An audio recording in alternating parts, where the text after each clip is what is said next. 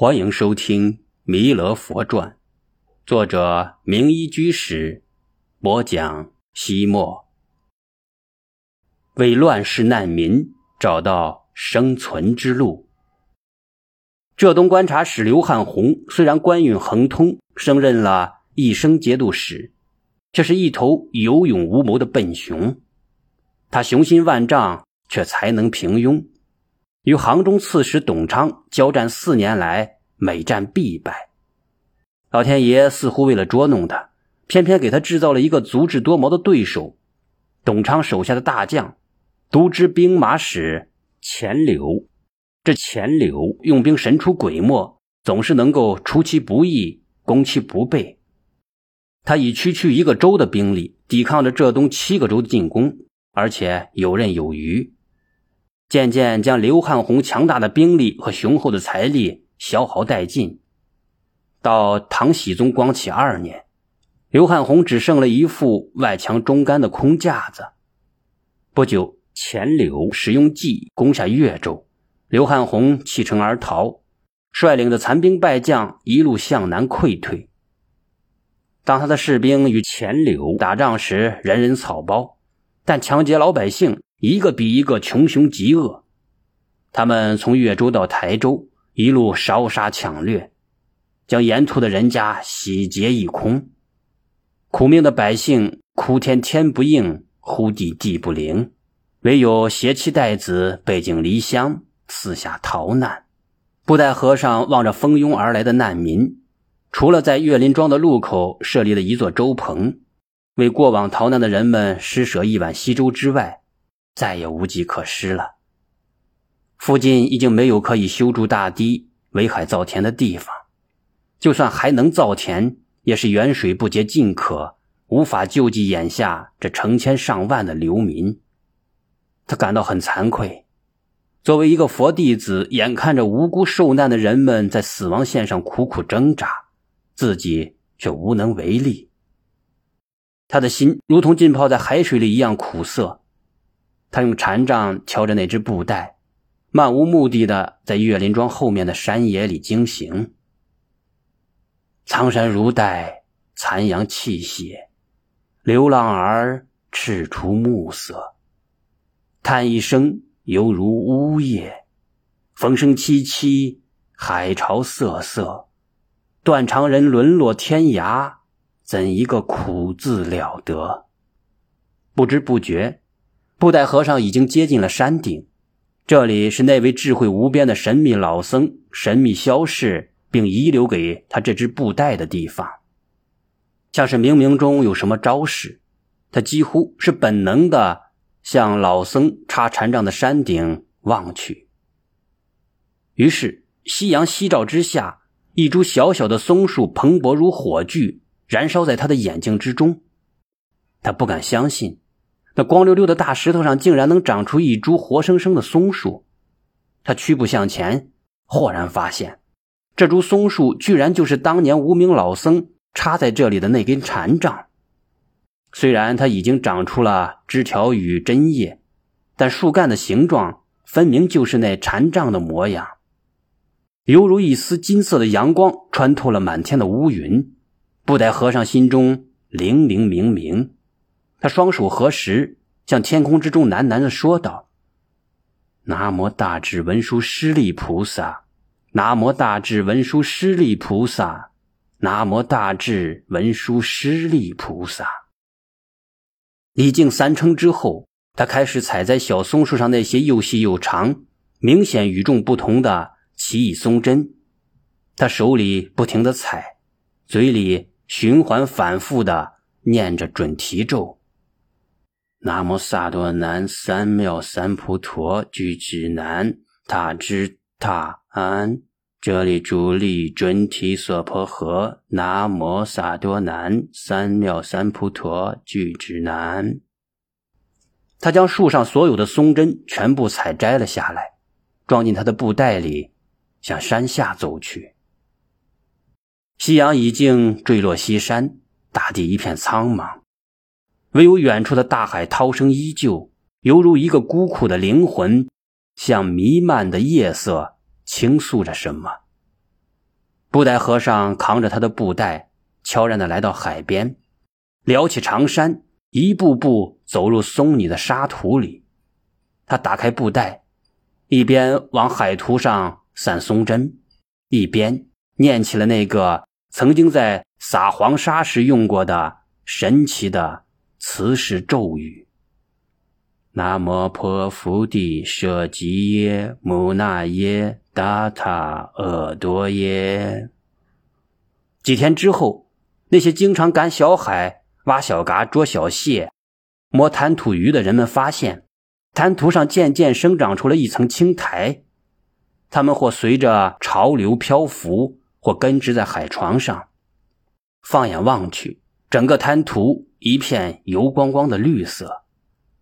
人们只知道淡水里会长出颜色青青的地衣。何曾见过海洋里面长出过青衣？这究竟是什么样的变故？正当人们不知如何是好，布袋和尚在海边出现了。他扑通扑通趟着海水，兴高采烈地在海图上采那些第一植物。看他那手舞足蹈、喜形于色的样子，好像是捡到了什么宝贝似的。人们不禁好奇地喊叫道：“布袋师傅，那是什么东西？”你采那些青衣干什么？布袋和尚双手忙个不停，像是无暇回答人们一样。直到人家再三的询问，他才说道：“这不是你们常见的淡水青衣，而是珍贵的海苔。这些海苔看着毫不起眼，有什么可珍贵的？”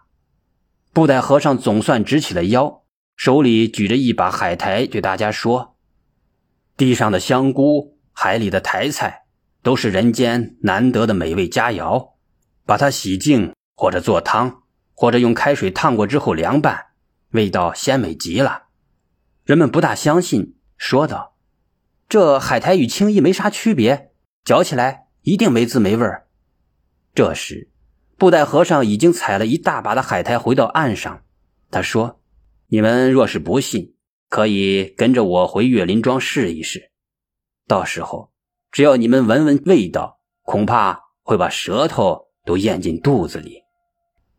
本来就十分好奇的人们，早已经被他逗得欲罢不能了，便浩浩荡荡地跟随着他来到了岳林庄。布袋和尚在庄里的厨房忙活了一会儿，果真端出了一大盆的凉拌海苔。